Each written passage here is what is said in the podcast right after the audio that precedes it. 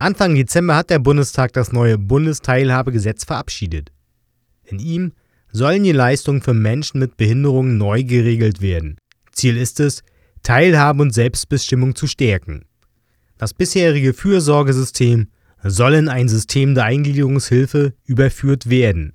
An dem Entwurf haben unter anderem Krankenkassen, die Politik und Verbände für Menschen mit Behinderung gearbeitet. Es gab aber auch schon Kritik. Es wurde viel über Menschen mit Behinderung gesprochen, statt mit ihnen. Deswegen haben wir auch einen Betroffenen befragt, Robert Bull. Er ist seit seiner Geburt spastisch gelähmt und setzt sich für die Belange von Menschen mit Behinderungen ein.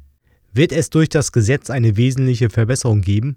Robert meint. Das wird sich zeigen.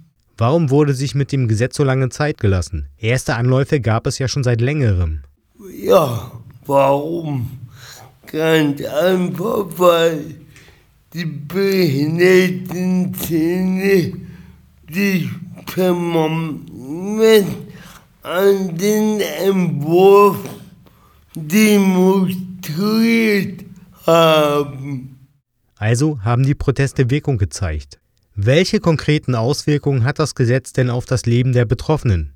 Dazu Robert? Also ich darf mehr sparen.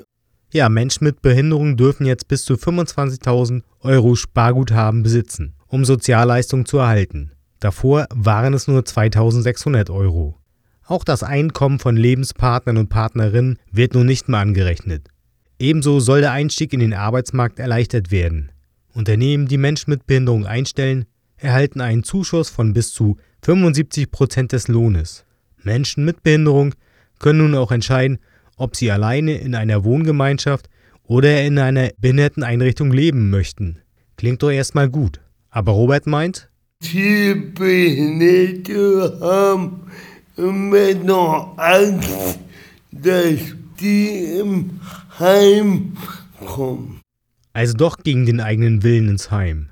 Ja, denn der Gesetzesentwurf kann das Recht, den Wohnort selbst zu wählen, einschränken, indem die Betroffenen auf das preiswerteste Wohnangebot verpflichtet werden können. Damit verstößt das Bundesteilhabegesetz sogar gegen die Behindertenrechtskonvention der Vereinten Nationen.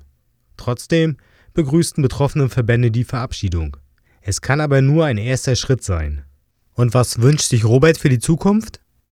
Naja, wenn man dieser weiter sieht, würde ich für ein Grundeinkommen für alle Menschen plädieren, denn auch ein Hartz-IV-Empfänger wird eingeengt.